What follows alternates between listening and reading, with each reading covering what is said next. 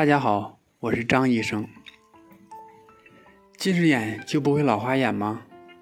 年轻时得了近视眼，老年后就不会得老花眼吗？这个问题有很多人都问过我。随着年龄的增长，我们都会与老花眼相遇，只是早晚的问题而已。随着年龄的增长，老花眼也随之出现。有时候手里面得准备好几副眼镜。有的老年人为了图省事儿，在街边的地摊上买一副老花镜。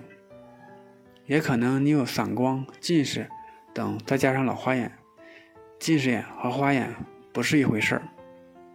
随着年龄的增长，晶状体会逐渐硬化、变厚，调节能力逐渐下降，导致屈光能力的下降。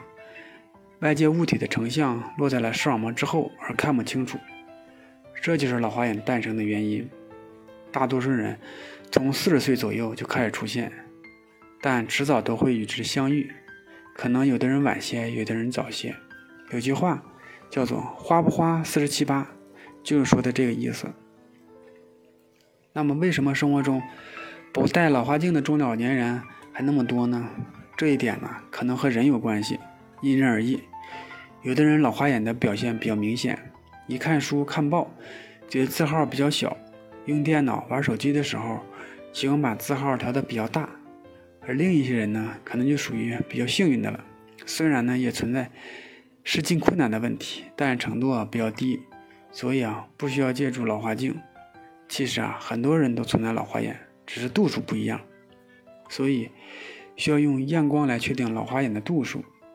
年轻的时候从事近距离操作、精细操作工作的人，比如说文案撰写。操作电脑、说话、篆字、编织、刺绣等，老花眼发生的年龄啊，就可能比较早；反之呢，就可能比较晚。经常可以看到不少老年人围着路边的地摊上挑选花镜，戴一个比较合适就完事了。提到验光，在大多数的眼里，可能只有儿童或年轻人才验光。老年人或者老花眼的人，难道就不需要验光吗？其实啊，不是这样的。对于中老年来说，定期验光也很重要，因为啊，验光不仅可以发现老花眼的存在，还能第一时间发现视力的变化。视力的变化，往往是不是有白内障啊、眼底病变呐、青光眼啊这些病，能够被早期发现。若是视力在早期内，短期内迅速下降，就一定要到医院去检查去了。我建议啊，四十五岁以上的老年人一年进行一次眼底检查。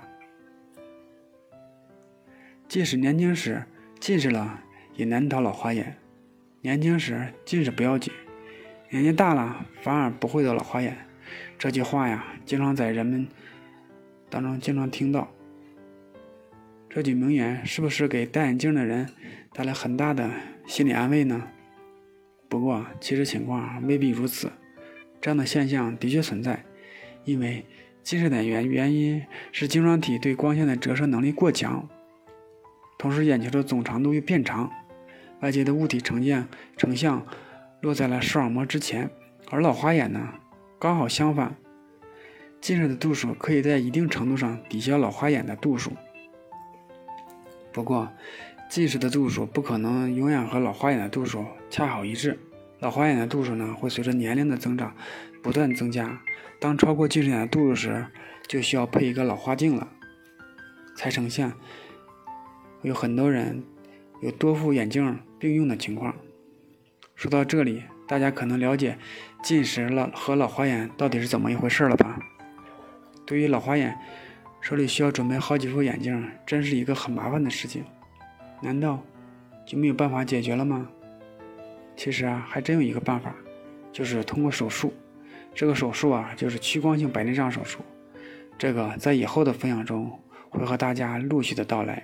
今天就和大家分享到这里。